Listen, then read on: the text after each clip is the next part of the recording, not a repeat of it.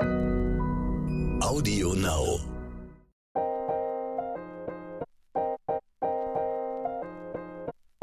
Neon Unnützes Wissen.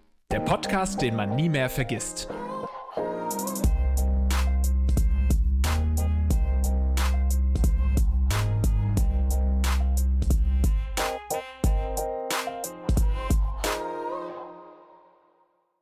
Hi Lars. USA, USA. How you doing? I'm doing pretty well, thank you very much. How are you doing? Good, good. Oh, oh well, semi. I I just had my vaccination, my second shot, and mm-hmm. my arm hurts, and I feel groggy, tired. Oh, das ist überhaupt kein Problem. Wir machen heute eine richtig entspannte Nummer hier, schön auf Deutsch. äh, genau, ich werde dich heute ein bisschen ähm, führen, Ivy. Ja, ich, ich stü nee, stützen. Ich stütze dich wie so eine alte Frau, die nicht mehr die Treppe hochkommt. Das mache ich heute mit dir. Okay, danke. Ich merke echt, mein, meine Gedanken sind ein bisschen konfus. So, ich Das ist kann. ein bisschen high. Ja, nein, nicht. Ich, mir geht's ja gut und ich habe heute auch weitestgehend gearbeitet, aber es ist irgendwie, fühle ich mich müde. Sehr müde. Aber guten 5G-Empfang mittlerweile, oder? Auf jeden Fall. Läuft hier das Internet. Ich höre dich quasi, als wärst du neben mir, ohne Interferenzen, ohne alles. ist toll. Das finde ich auch das Beste an der Impfung einfach. Nee, mein Internet spinnt ein bisschen tatsächlich. Also offensichtlich haben sie da einen falschen Chip eingebaut. Also, Ivy, du wirst es schon schaffen. Ich bin sehr froh, dass du jetzt auch den Second Shot Shot hast. In zwei Wochen sind wir unbesiegbar. Also du. Ja, ich, das habe ich mich halt schon voll oft gefragt, so, wenn, wenn das was mit den Genen macht, warum, warum finden die das so scheiße? Ist doch geil, Next Level zu sein. Auf jeden Fall. Ein bisschen so Robotechnik schadet uns nicht. Okay, falls ihr es noch nicht gemerkt haben, an äh, meinem Englisch, englischen Einleitung, wir sprechen heute über die USA, mein äh, zweites Vaterland quasi, in dem ich aber nie gelebt habe. Es ist so eine ambivalente Beziehung, würde ich sagen, bei mir. Was hast du, sag mal du, was hast du für, was ist dein Anknüpfungspunkt zur USA, zu, zu den United States of America? Ich kann mich davon nicht freimachen, dass ich das total spannend und geil finde, wie so ein Kind irgendwie die USA als Superlativ eines Staates betrachtet und da unbedingt mal hin wollte schon immer. Und als ich da war, war es nicht so, dass man Never Meet Your Idols technisch enttäuscht war, sondern ich fand es umso geiler und spannender. Ich mag die USA schon sehr gerne. Also es ist natürlich ähm, auch viel Shit, was da so abgeht und äh, ich bin auch froh, nicht in den USA zu leben. Aber grundsätzlich ist es schon, ist es schon ein geiles Reiseziel. Und bei dir, du warst aber schon ein paar Mal in den USA. Du hast ja jetzt nie gelebt, aber du warst schon häufig dort, oder? Genau, also ich, ich glaube, bis ich 14 war, waren wir einmal im Jahr da. So. Und meine Oma kam dann zusätzlich auch meistens einmal im Jahr, ob das jetzt Weihnachten oder Geburtstage oder irgendwie sonstige Familienfeiern sind, ähm, oft hier. Also mich verbindet tatsächlich da hauptsächlich die Familie. Ich war auch jetzt noch nicht so viel reisen und sowas. Ich würde voll gerne mal in den Yellowstone National Park und solche Sachen, Yosemite. Das, äh, da würde ich auf jeden Fall unbedingt gerne hin. Für mich ist das auch so noch dieses Traumland, weil das, was ich kenne, ist Familie besuchen und das hat nichts dann so krass mit Urlaub zu tun.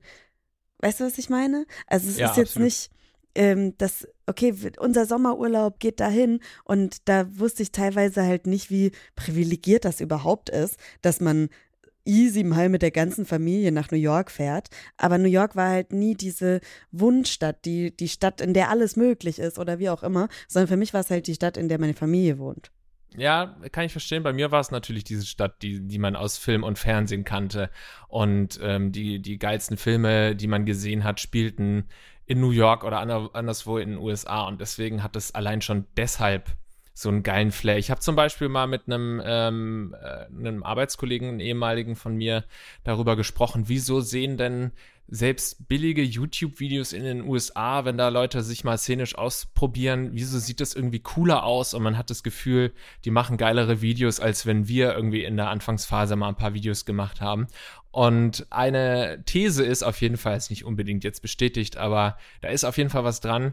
Wenn du in den USA drehst, dann hast du im Hintergrund eben äh, zum Beispiel bekannte Gebäude, die man irgendwie aus Filmen kennt. Oder du hast zumindest auch diese gelben Fahrbahnmarkierungen, die so typisch sind für die USA und äh, die Häuser eben, äh, die man eben auch nur aus Filmen kennt. Und deswegen sieht es allein deswegen schon cool aus. Und es liegt nicht daran, dass die eine geilere Kamera verwenden oder mehr Talent haben, sondern es ist einfach dieser USA-Flair, der das Ganze dann irgendwie cool macht. Weil man quasi so so dran gewöhnt ist, so erzogen ist, dass High-Class-Filme, also so Hollywood-Filme, eben diese Kulisse haben. Genau, Meinst du? genau. Okay. Und wenn es nur dieser, keine Ahnung, dieser rote Hydrant im Hintergrund Mhm. ist, den man aus den Filmen kennt. Ja, oder diese klassischen, wie bei King of Queens, diese klassischen Reihenhäuser mit den Treppenaufgängen oder so, wie man es auch aus New York überall kennt. Das führt einfach dazu, dass man das verbindet mit geilen Erlebnissen, Filmerlebnissen, die man hatte und es dadurch irgendwie schon cool wirkt. Und du warst in New York, hast du gesagt. Also du hast nicht Ja, gesagt, also, ich habe es ja. mir aus deinen Aussagen erschlossen. Wo, wo warst du schon in den USA? Also ich habe ja meinen Work and Travel in Neuseeland gemacht Mhm. und dann bin ich statt direkt nach Hause zu fliegen, habe ich noch mal zwei Wochen USA reingehängt. Also nicht besonders lange war ich dort, aber ich war dann eine Woche LA, West Coast und eine Woche East Coast in New York. Ich habe natürlich dann dadurch auch nur die großen Städte gesehen, war noch einen Ausflug in San Francisco machen. Das heißt, einen, einen richtigen Großteil, einen wahnsinnig großen Großteil der USA habe ich natürlich noch nie gesehen und spannend ist sicherlich auch so ein bisschen die Peripherie in den USA und so das ländliche und die Nationalparks, wie du gesagt hast. Aber die Großstädte haben mich am meisten gereizt und deswegen war ich dort und ich fand's, ich fand's einfach wahnsinnig abenteuerlich. Ja, ich glaube, das kommt auch so alleine überhaupt diese Traumstädte wie LA oder New York dann zu erkunden. Das ist schon auch nochmal was anderes, was ich ja mit der Familie auch selten hatte. Also ich glaube, ich war zweimal erst wirklich alleine in New York. Und das war schon nochmal was anderes, das stimmt schon. Wie sieht für dich der typische Amerikaner aus? Also jetzt nicht nur vom Äußerlichen, sondern was macht den typischen, die typische Amerikanerin für dich aus? Ach, ich glaube, mittlerweile habe ich verstanden, dass es natürlich nicht den typischen XY gibt und gerade in so einem Land wie den USA, die ja mittlerweile auch wahnsinnig divers sind und dieses Land einfach auch unverschämt riesig ist, ähm, kann man das eigentlich gar nicht runterbrechen. Aber so von Typen her sind das ja schon auch anders kultivierte Menschen als wir, anders sozialisiert. Die sind ein bisschen so more outgoing, haben auf jeden Fall eher mal einen guten Sinn für Humor, ist mir immer wieder aufgefallen, wenn ich äh, US-AmerikanerInnen treffe. Und äh, ein bisschen oberflächlich auch. Mhm. So dieses äh, klassische How you doing, ohne dass es einen auch nur ansatzweise interessiert, wie es einem geht, ist da ja wirklich gang und gäbe, ist ja nicht nur ein Klischee. Und ähm, ja, das führt alles so ein bisschen zu so einem, ja, es sind eigentlich alles so ein bisschen auch so Schauspielermäßig. Es ist wie, äh, wie aus einem fucking Film einfach. Aber ich, ich kann das tatsächlich schon unterschreiben. Also auf jeden Fall more outgoing. Was ich sofort immer merke, ist, wenn ich in die USA reise und ich äh, habe ja einen amerikanischen Pass, das heißt, ich muss nicht an in die, die Schlange für Europäer oder für halt nicht US-Amerikaner, sondern ich bin in, in der Home-Schlange quasi. Und schon allein der Vibe, der da herrscht, dass man es mit dem, der vor einem oder hinter einem steht, ins Gespräch kommt und dass der Polizist am Schalter dann fragt, was ich denn gemacht habe und so. Und du denk, denkst erstmal so, äh, will der mich jetzt verhören oder warum fragt er mich? Aber es ist einfach nur so ein Interesse. Aber das stimmt auch, was du sagst, es ist oft so ein bisschen so ein vorgetäuschtes Interesse. Und das kann ich sogar auf tieferer Ebene so familiär bestätigen. Ja? Ja, auf jeden Fall. Das ist jetzt nichts, was man halt, was halt so, ja, da ist man, da fragt man halt auf der Straße oder wenn man nach dem Weg fragt, kommt man halt ins Gespräch, aber interessieren tut es die nicht, sondern das ist eher so ein tiefsitzendes auch in der Familie Ding, auf jeden Fall. Also war schon öfters mal so, dass irgendwie mein Cousin Justin hat mich schon ein paar Mal versetzt, zum Beispiel. Also Natürlich heißt er Justin. er ja. heißt Justin, ja. Und auch so, ah, meine, meine Großmutter, das ist schon immer schön, wenn ich da bin. Sie ist generell ein schwieriger Mensch. Ich glaube, das hat überhaupt nichts mit Amerikanerin zu tun. Aber aus den Augen, aus dem Sinn ist so ein bisschen die Devise. Wenn du da bist, I love you und dann ist man das Wichtigste auf der Welt und das ist ja auch voll das schöne Gefühl, dass man so das Zentrum des Universums ist. Aber ja, dann gibt es eine Karte zum Geburtstag. Aber das war's auch. Ja, ich muss sagen, ich mag ja so ein bisschen dieses Oberflächliche für flüchtige Bekanntschaften oder für flüchtige Begegnungen, also zum Beispiel an der Supermarktkasse. Ich will lieber, dass die Supermarktkassiererin oder der Kassierer mich oberflächlich freundlich behandelt und hinterher über mich lästert und ich bekomme es nicht mit. Ist mir scheißegal. Hauptsache, er ist, lächelt mich an. Das finde ich wichtig, gerade für so flüchtige Bekanntschaften. Aber wenn es dann so um Familie und Freunde geht, dann würde mich das natürlich auch stören, ähm, wenn das zutrifft, was du da beschrieben hast. Ja, aber es ist, aber ich finde es trotzdem immer wieder schön. Ich finde, da kann man, das könnte man auch irgendwie ein bisschen nach Deutschland bringen, dass man einfach offener seinen Mitmenschen gegenüber ist und nicht sofort denkt, oh, nur weil ich jetzt mit dem ins Gespräch komme, will der sofort meine Nummer haben oder, also das jetzt nicht auf Dating bezogen, ne, das äh, bitte Männer, geht jetzt nicht sofort zu jeder Frau und äh, belästigt sie, sondern halt einfach so, so lockere zwischenmenschliche Gespräche, ohne dass man groß weiterdenkt, ohne dass man sagt, ah, okay, dann muss ich mich mit der Person vielleicht nochmal treffen oder äh, nein, dann quatscht man sich fest und dann komme ich da nicht mehr raus und ich habe doch eigentlich keine Zeit oder sowas, sondern einfach so ein bisschen offener dem gegenüber sein und freundlicher seinen Mitmenschen gegenüber. Ich glaube, das äh, würde uns hier auch nicht schlecht tun. Aber bei allen Klischees, die ich so anspreche von AmerikanerInnen, die ich getroffen habe, muss ich auch dazu sagen, dass das ja immer eine sehr selektierte Gruppe an Menschen ist. Also wenn ich jetzt zum Beispiel bei Reisen, auf Reisen oder bei Work and Travel im Hostel US-Amerikaner treffe, dann sind es natürlich erstmal meist sehr outgoing People, meist junge Leute, oft auch äh, natürlich gebildet und äh, oft auch wohlhabende Menschen, die sich dann irgendwie einen Flug nach XY leisten können oder einen Europatrip machen können. So, und deswegen ist es natürlich noch was ganz anderes als ein Großteil der US-Amerikaner ähm, innen, die keine Ahnung, ganz normal da an der Supermarktkasse arbeiten und Zugang zu, zu, zu solchen Menschen hatte ich jetzt zum Beispiel also zu dieser Gruppe von Menschen, der weitaus größten Gruppe der Menschen hatte ich eigentlich noch nie dadurch. Hm. Ja, ich glaube, das ist aber auch immer so. New York ist ja auch nicht die USA. Also New York ist so, so gesondert. Das ist einfach nochmal eine ganz andere Welt da. Da trifft nichts zu, was du sonst so über die USA sagst. Also auch freundlich. Die Menschen in New York sind nicht freundlich. So. Mhm. Also da, da bist du so nichts irgendwie in der Stadt. Das ist, glaube ich, das, warum ich noch nie wirklich drüber nachgedacht habe, dahin zu ziehen. Ich liebe New York und ich, es dauert immer so ein paar Tage und dann fühle ich mich da jetzt zu Hause ist vielleicht übertrieben, aber ich fühle mich da wohl. Aber du bist da so alleine. Ich glaube, das habe ich auch schon mal gesagt, so hier im mhm. Podcast. Mhm. Das würde niemanden interessieren, wenn ich am nächsten Tag nur in Unterhose auf die Straße kommen würde oder so. Das ist so, du bist nichts in dieser Stadt. Ja, das kann natürlich belastend sein, aber auch irgendwo schön. Ja. Und ich glaube, es, du hast schon recht, es ist, New York ist wahrscheinlich keine Stadt für jedermann. Also man müsste schon irgendwie der Typ dafür sein, um dort glücklich zu werden oder glücklich werden zu können. Und dann gibt es natürlich riesige Unterschiede. Du sagst das zu LA, so LA-Leute würden sagen, ja, das ist ein klassischer New Yorker und umgekehrt sind es eben ganz andere Eigenschaften, die man jetzt klischeemäßig mit den Leuten verbindet. Aber dadurch, dass ähm, die Städte ja auch immer diverser werden, vermischt sich das oder verändert sich natürlich dieses Bild dann auch. Und das kann ja dann auch wieder spannend sein. Ich glaube, wir könnten noch Stunden Voll. so ähm, äh, schnacken über USA. Lass uns dann lieber noch mal eine zweite Folge machen, weil viele Leute schalten diesen Podcast ein, um Fakten zu lernen und Wissen aufzusaugen von uns. Wollen wir dann starten? Gut, dass du sagst, Lars, weil ich bin ein bisschen langsam heute. Habe ich doch schon mal gesagt. Schnelle Fakten. Aber starten wir mit äh, einem Fakt, der zu dem Gelaber, was wir jetzt die ganze Zeit praktiziert haben, passt. New York City liegt südlicher als Rom. Aha, immer wieder spannend, diese Gedankenexperimente, äh, wenn, wenn man das mal nachschaut, weil man natürlich New York jetzt eher nördlicher vermuten würde aufgrund des Klimas.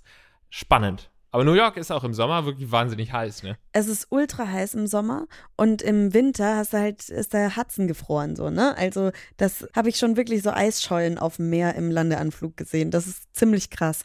Und beste Zeit für alle, die gerne mal nach New York wollen, fahrt im Herbst. Da ist es noch richtig warm, oh. 25, 30 Grad, aber die Stadt ist nicht mehr so ultra voll und es ist nicht so super stickig. Fahrt im Herbst. Und Central Park sieht wahrscheinlich auch mega geil aus, ne? Ja. Dann so mit den orangenen Blättern.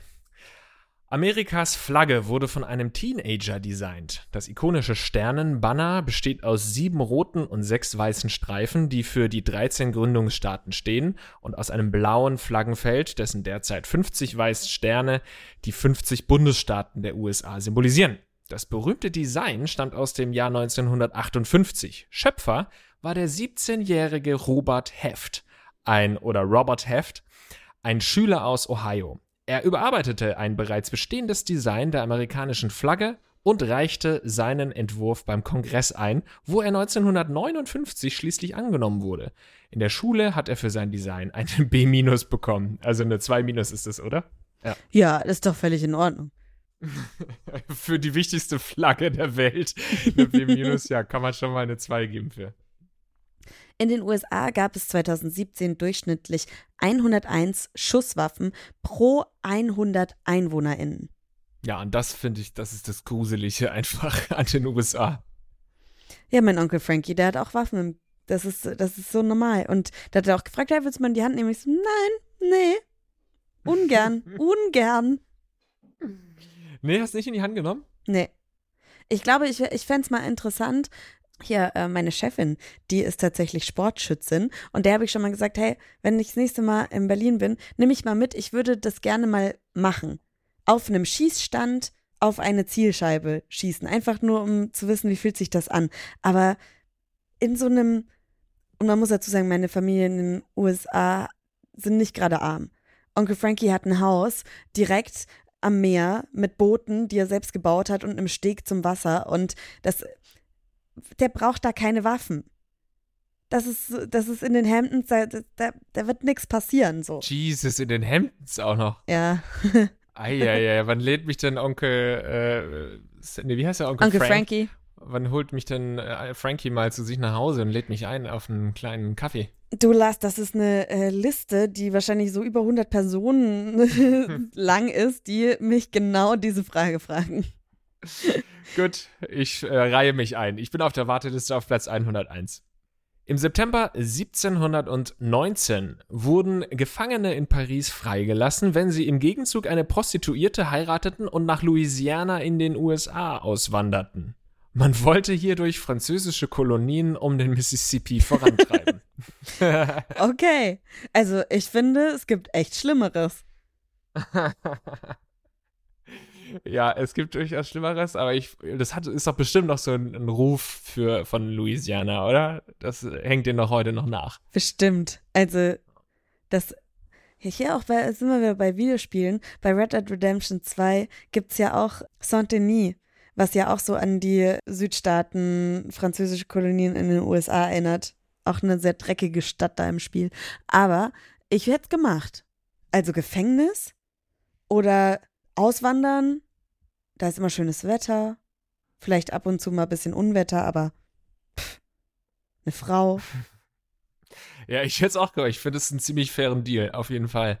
Ich habe übrigens, wir haben ja ähm, über Red Dead Redemption in Gaming oder sowas gesprochen, ne, in unserer Gaming-Folge. Oder schon ein paar Mal wahrscheinlich. Und da habe ich gesagt, dass ich es ausgesetzt habe, so kurz vor Ende. Und ich habe es jetzt wieder angefangen. Ah. Und äh, bin jetzt aber wirklich, ich bin jetzt schon im, in diesem Sequel-mäßigen, nee, nicht Sequel, in diesem Nachspiel, weißt du? Ja, ich habe selbst auch noch nicht, wir haben es auch noch nicht so. durch. Also ich, ähm, da so weit sind wir noch nicht.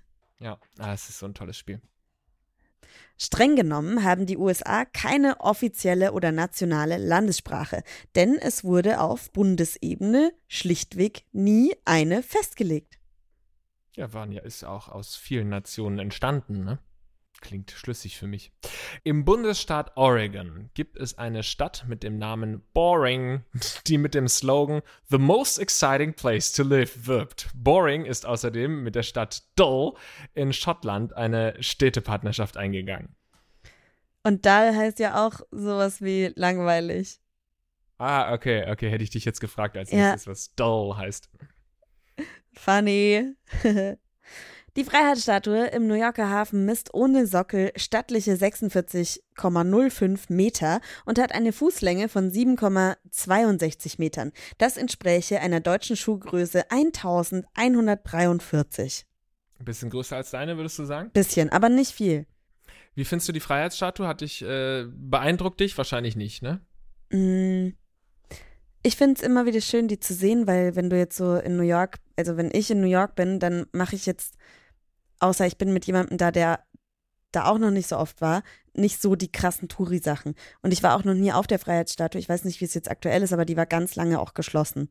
Also, dass man nicht hoch konnte. Und das hat irgendwie nie geklappt, dass ich mal da oben war. Aber was ich gerne mache, auch ein äh, kleiner Tipp, einfach mit der Fähre nach Staten Island fahren. Das ist einer der Boroughs. Also New York besteht aus fünf Boroughs wie Stadtteile. Und Staten Island ist im Süden. Und da kannst du mit der Fähre, wenn du so ein äh, Metro-Ticket hast, kannst du da einfach umsonst mit der Fähre fahren. Und da fährt man an der Freiheitsstatue und Ellis Island und so vorbei. Und du musst nicht irgendwie so eine krasse, teure Tour machen. Das habe ich gemacht damals. Sehr gut. Mhm. Dank einer Zusammenarbeit mit Twitter wurde von 2010 bis 2017 jeder Tweet, der in den USA verschickt wird, in der Kongressbibliothek archiviert.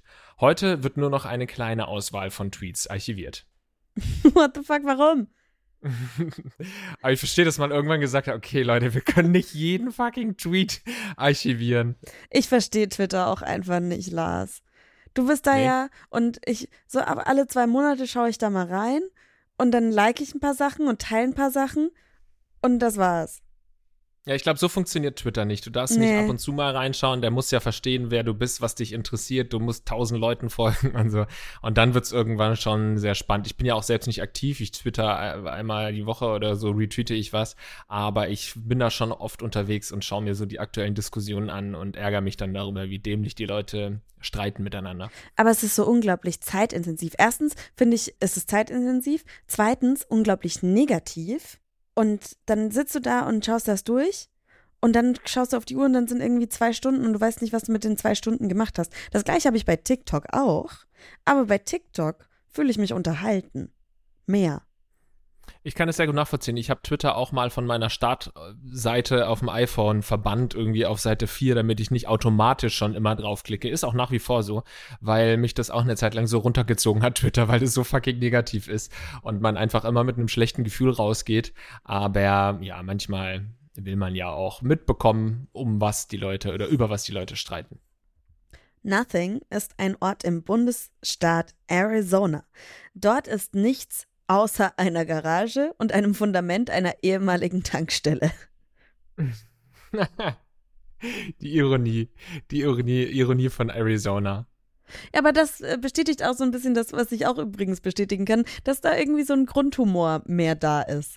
Zumindest bei den das Menschen, die ich kennengelernt habe und anscheinend auch bei den Menschen, die du kennengelernt hast. Aber Humor ist irgendwie, das, das stimmt schon das Vorurteil gegenüber den Deutschen, dass wir in Deutschland so ein bisschen humorlos sind. Ja, ich habe das Gefühl, dass in eigentlich allen angelsächsischen Ländern der Humor verbreiteter ist. Vielleicht liegt es an der Sprache, vielleicht liegt es ja. an den Communities, an der Kultur, man weiß es nicht, aber kann ich auf jeden Fall unterschreiben. Wo ich gerade Arizona lese, ich habe ja äh, kürzlich auch wieder versucht, so ein bisschen alle Staaten nicht auswendig zu lernen, sondern zu wissen, wo welcher Staat ist. Wegen ähm, Geocaching. Mich, genau, wegen mhm. GeoGuessr ähm, habe ich mich da so ein bisschen reinfuchsen wollen. Da kann ich übrigens empfehlen, auf jeden Fall, ähm, passt ja zum heutigen Thema, da haben wir eine Sonderfolge gemacht, wo wir dieses Spiel GeoGuessr gespielt haben mit einem aus den Staaten, dem Chicago Geographer, der sich wahnsinnig gut auskennt und eigentlich nur ein Bild von Google Street View sehen muss, irgendwo in den USA und er weiß schon ungefähr, in welchem Staat er sich äh, befindet. Also einfach mal Geo Battle und USA Special googeln, irgendwie sowas. Ein US-Gericht musste darüber entscheiden, ob die X-Men Menschen sind oder nicht. Ein Spielzeughersteller klagte vor Gericht, weil Spielzeug, das Menschen darstellt, in den USA doppelt so hoch verzollt werden muss wie anderes Spielzeug. Das Gericht entschied, dass X-Men oder X-Men keine Menschen sind. Das habe ich tatsächlich schon mal gehört und fand's sauwitzig. Weil es ist so, es ist so absurd. Warum? Da würde ich doch aber, warum? ja, dann würde ich, ja, würde ich doch als Spielzeughersteller immer versuchen, äh, deutlich zu machen, dass der Mensch, den ich da gerade baue, nicht wirklich ein Mensch ist, sondern natürlich irgendwie ein anderes Wesen. Und ihr merkt ja, das ist aus Plastik, das kann kein Mensch sein, damit man einfach bessere, äh, weniger Zoll zahlen muss. Naja, aber äh, es ist aus Plastik, das ist ja, das ist ja Quatsch, weil eine Barbie-Puppe soll ja einen Menschen darstellen, zum Beispiel. Aber die ja, von, ich verstehe das schon, das war die von Marvel ein wollten, Joke, Ivy. Ja, ach so, ach so. Okay. Also eine, eine freche, ein frecher Versuch, den oh. Staat auszutricksen. Aber gut, dann entscheiden natürlich Gerichte darüber, dann hast du ein Problem. Unnützes Wissen der Woche. Nicht nur die gute Ivy ist ja ähm, mit den USA verbunden, sondern viele Menschen, die auch in Deutschland leben, haben schon mal in den USA gearbeitet oder sogar gelebt. Und meine liebe Kollegin Katjana Gerz, die auch Podcasts moderiert und andere Sachen moderiert und bei Rocket Beans moderiert und ähm, ganz viele tolle Sachen macht und eine der lustigsten Personen im Internet äh, ist, die hat auch in den USA gelebt und in Deutschland gelebt. Und ich wollte zunächst einmal von ihr wissen, wie kam es denn, dass du sowohl in den USA als auch in Deutschland gelebt hast? Hallo lieber Lars, hallo liebe Ivy. Also ähm, auf die Frage, warum äh, es kam, dass ich auch in Amerika und in Deutschland aufgewachsen bin, ist, weil mein Vater ist Deutscher und meine Mutter ist Amerikanerin. Also bin ich so halb halb. Und es war so, dass äh, ich bin in Hamburg geboren und dann äh, nach irgendwie sieben, acht Jahren hat meine Mutter gesagt so, hey, ich habe jetzt irgendwie Heimweh, lass uns wieder zurück nach Amerika ziehen. Und dann sind wir nach Amerika gezogen, äh, und zwar nach Santa Fe, New Mexico. Und dann haben wir da, ich glaube, ungefähr neun oder zehn Jahre gelebt.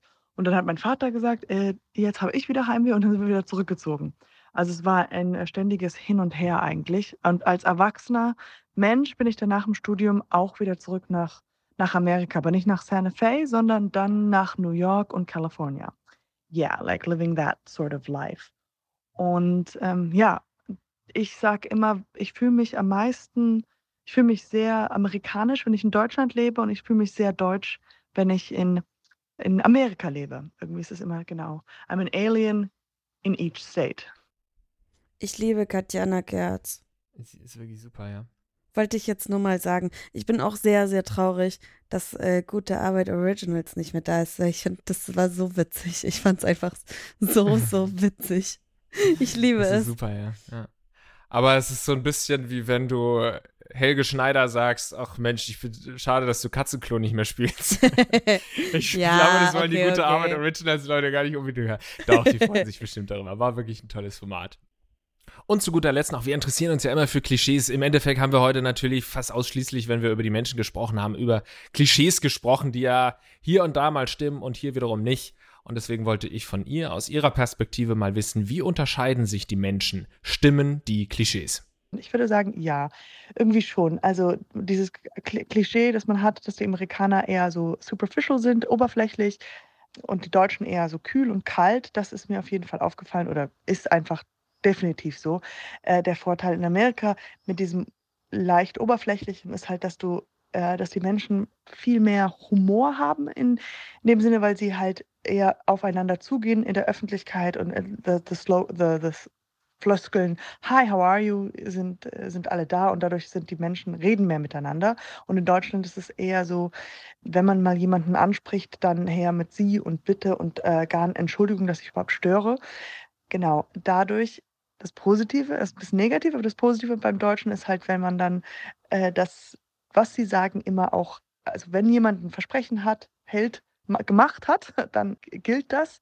Und in Amerika ist eher so, dass das mal irgendwie mal einfach nur so gesagt wird, ja, ja, everything's fine, yeah, that sounds great und das halt eigentlich genau gar nicht so meinen. Genau, das ist so der Unterschied.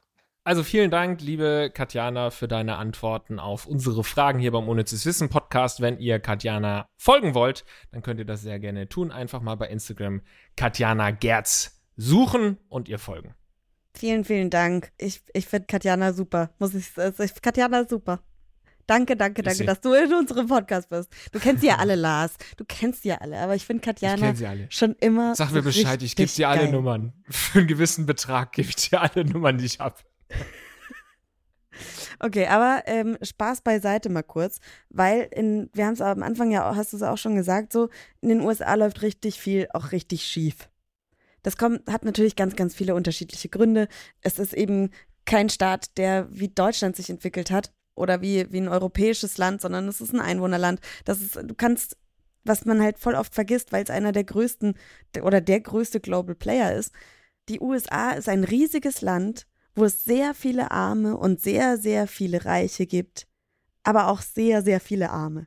Also fast noch mehr Arme als Reiche. Aber es ist so, ein, so eine krasse Schere. Und ich vergesse es oft selbst, wie riesig das Land ist und was das für ganz andere, dass man dieses Land nicht vergleichen kann mit Deutschland oder einem anderen europäischen Land so. Und ein großes Problem in den USA ist die Opioid-Crisis, was äh, mich tatsächlich auch so ein bisschen äh, persönlich mit betrifft, weil mein Onkel tatsächlich Opfer der Opioid-Krise in den USA wurde. Äh, ich muss da jetzt auch gar nicht äh, näher drauf eingehen, aber ich, mir ist es so ein sehr, sehr Herzensthema, dass man darüber spricht. Weil das kann man sich halt auch nicht vorstellen. Man fragt sich, warum sind da so viele Drogen abhängig? Warum macht der Staat da nichts? Aber da sind halt einfach Systeme, die wir uns hier nicht vorstellen können und die hier einfach anders laufen. Und deswegen ähm, habe ich zu diesem Thema einen Experten in die Sendung mitgeholt. In die Sendung, das hört sich so in unserem Podcast. Und zwar Dr. Emrich. Er ist Leiter des Schmerzzentrums in Ludwigshafen. Und dann stellt er sich einmal kurz selbst vor. Ich bin Dr. Oliver Emrich, äh, leite das Schmerz- und Palliativzentrum in Ludwigshafen am Rhein und war bis letztes Jahr Vizepräsident der Deutschen Gesellschaft für Schmerzmedizin.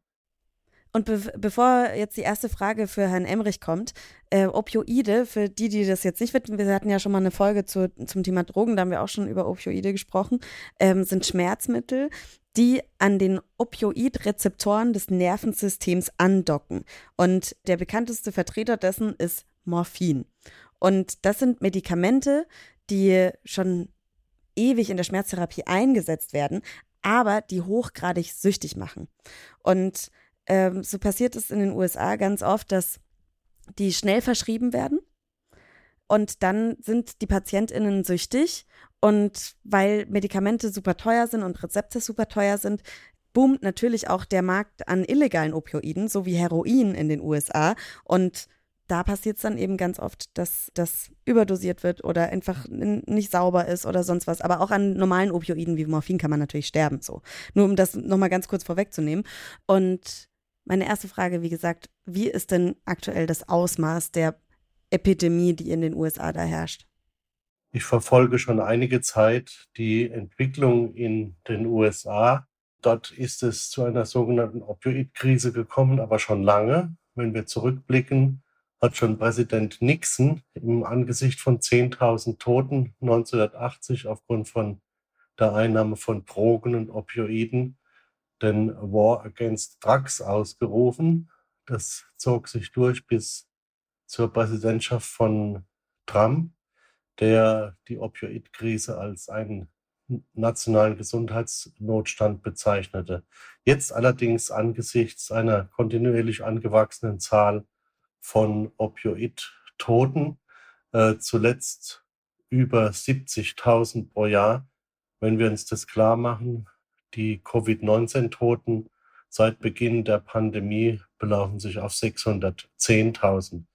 Äh, das macht ungefähr das Ausmaß der Krise in den USA deutlich. Ähm, leider haben wir jetzt eine, einen gewissen Stillstand äh, zu verzeichnen. Äh, unter der neuen Präsidentschaft von äh, Biden geht es eher um die Legalisierung von Cannabis als um den strengen Kampf gegen die äh, Drogen. Die Länder mit den meisten Drogentoten werden von den USA angeführt. Deutschland spielt da eine bescheidene Rolle. Äh, wir haben etwa 1300 Drogentote pro Jahr. Die USA, äh, wie gesagt, über 70.000 ansteigende Tendenz. Ähm, davon sind äh, der Anteil verschriebener Opioide, also durch von Ärzten bezogenen Opioide auf Rezept, etwa ein Viertel. Der Rest ähm, sind synthetische Drogen, vorzugsweise Fentanyl und Carfentanyl, die aus China meistens stammen oder aus Südamerika, Heroin, Kokain. Aber die verschriebenen Opioide immerhin machen ein Viertel dieses Problems äh, aus. Und wie konnte es dazu kommen? Weil das ist für uns natürlich irgendwie schwer zu verstehen. In den USA haben wir ein anderes Gesundheitssystem. Wir haben keine so strenge Betäubungsmittelgesetzgebung wie in Deutschland, wo auf gesonderten Rezepten, einem gelben Rezept, Opioide für den medizinischen Gebrauch verschrieben werden müssen. Ähm, es ist in den USA so, dass äh, keine allgemeine Versicherungspflicht besteht. Das heißt, auch die Krankenkassen haben nicht so die Kontrolle über den Verbrauch von, von Opioiden. Ein Arztbesuch ist teuer, wird meistens auch mit der Scheckkarte initiiert. Ähm, das heißt, äh, die Patienten, die Opioide brauchen, gehen selten zum Arzt, bekommen meistens pro Besuch dann eine große Menge Opioide aufgeschrieben. Es wird wenig kontrolliert, wie die Patienten mit diesen Opioiden äh, umgehen. Das ist ein deutlicher Unterschied zu Deutschland, weil wir hier in der Schmerzmedizin unsere Patienten streng monitorieren. Wir sehen sie in kurzen Abständen.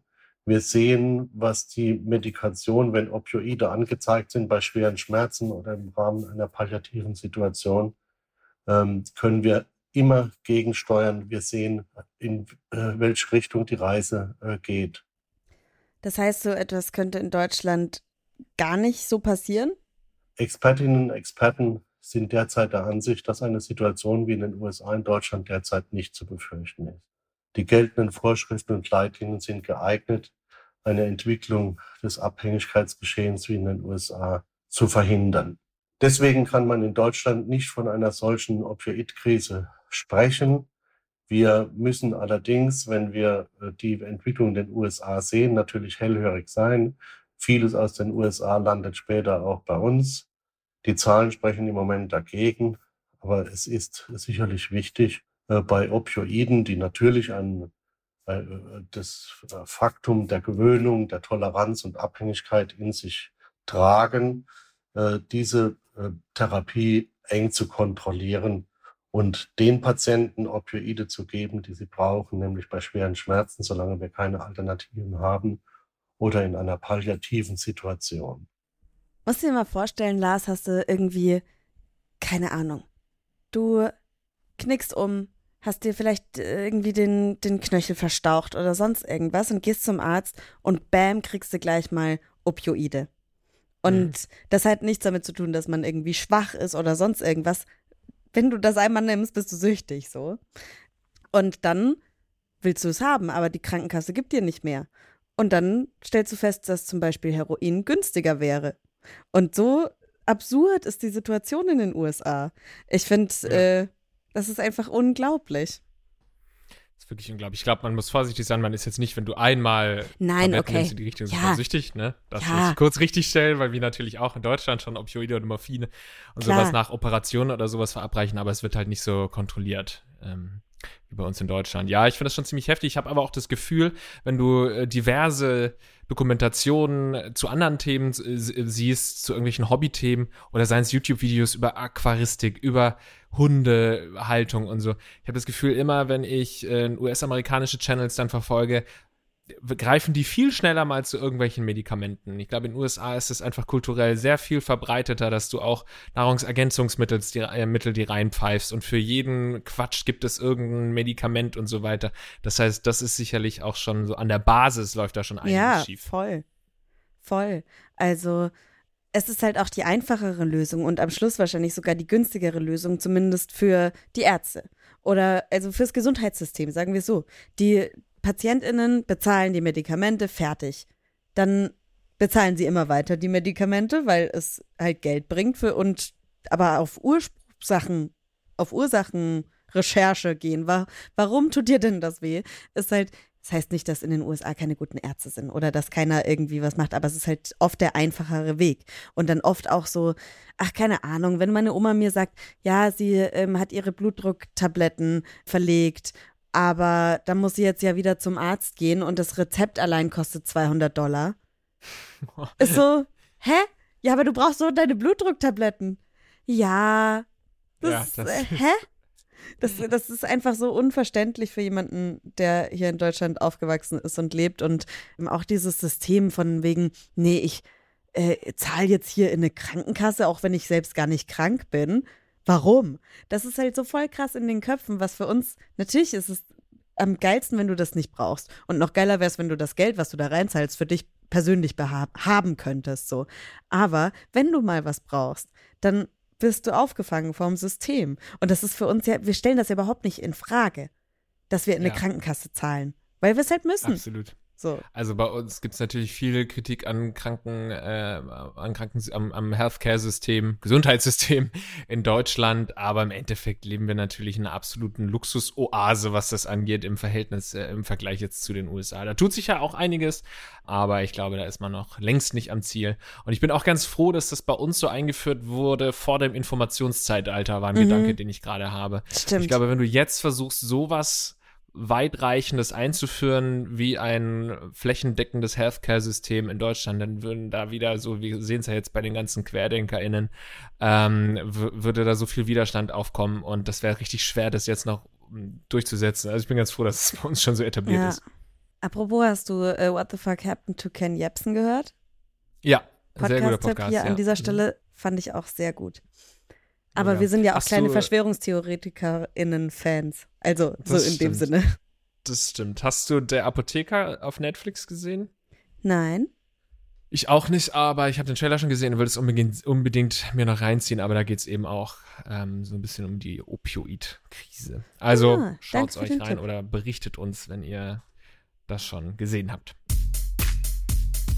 Unnützes Quissen. Das ist deine Chance, Lars. Heute ist deine Chance. Ich weiß, ich weiß, ob der, ob der äh, Spannung, die jetzt gleich aufkommen wird. Und wir hören rein in die Frage von unserem Quiz. Komm schon, ich muss es schaffen. Heute ist Ivy schwach. Heute ist sie, die, liegt da, die stirbt halber. Die ist das nicht. wir wollen ja keine Angst verbreiten. Nein, aber sie fühlt gut. sich nicht Lasst fit. euch impfen. Ja, Lasst euch impfen. Lasst euch bitte impfen. Aber wenn ihr euch impfen lasst, tretet nicht gegen mich an im Quiz. das beweise ich jetzt. Hallo Ivy, hallo Lars. Jetzt geht's langsam auf die Zielgerade. Mal sehen, wer die letzten beiden Quizze richtig beantworten kann.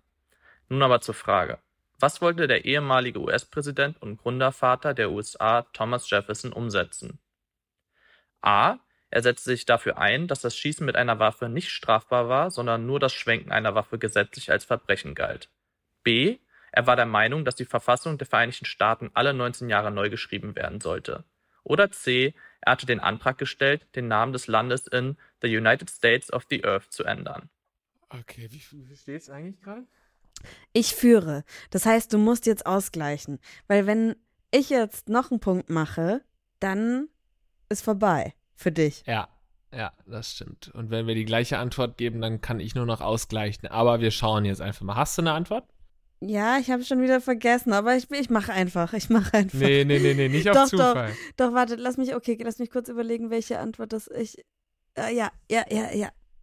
Hast du wirklich? Ja. Oder tippst du jetzt einfach nur? Ich tippe einfach nur, natürlich tippe ich einfach nur, aber mache ich sowieso immer. ja, ja, okay. Drei, zwei, eins. Ah. ah. Oh nein.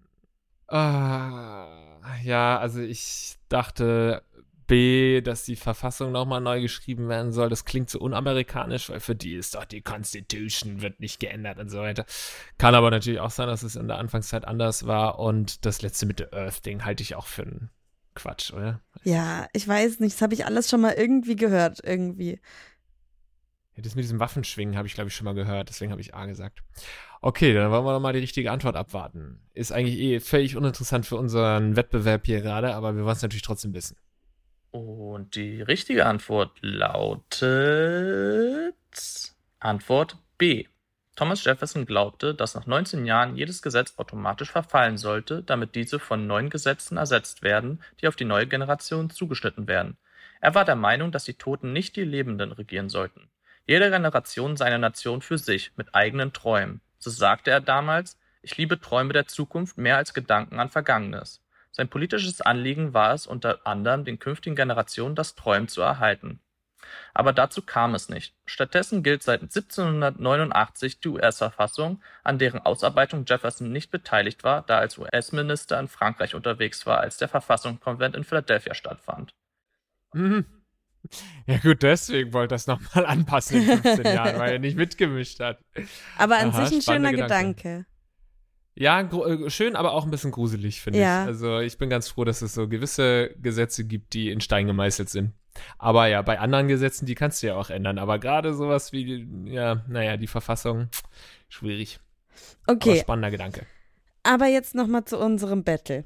Das bedeutet jetzt für dich, Lars, ich führe immer noch mit einem Punkt. Das heißt, ja. wir mhm. müssen ja irgendeine, irgendeine Strafe müssen wir ja machen. Wir vermuten ja, dass wir irgendwas essen müssen. Du könntest dich quasi noch retten, wenn du nächste Folge anziehst. Also wenn wir gleich mit Gleichstand enden. Ja. Und folgendes: Es muss ein Stechen geben.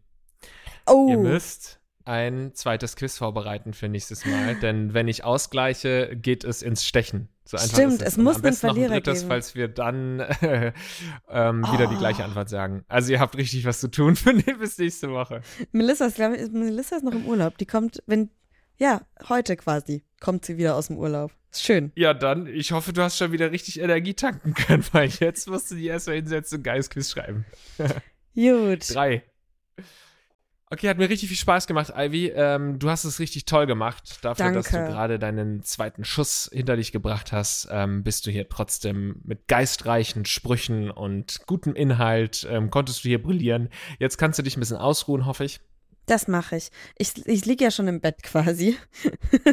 das ist Da äh, ein bleibst du. ziemlich entspannter Job. Sehr gut. Auch ohne Opium kann man sich im Bett entspannen. Das solltet ihr auf jeden Fall mitnehmen. Liebe Leute da draußen, ähm, hinterlasst uns gerne eine positive Rezension. Da freuen wir uns wahnsinnig drüber. Abonniert es auf diesen äh, Podcast-Kanälen, wo das möglich ist. Und wir sehen uns einfach nächste Woche wieder zur finalen Session. Okay, bye. Bye.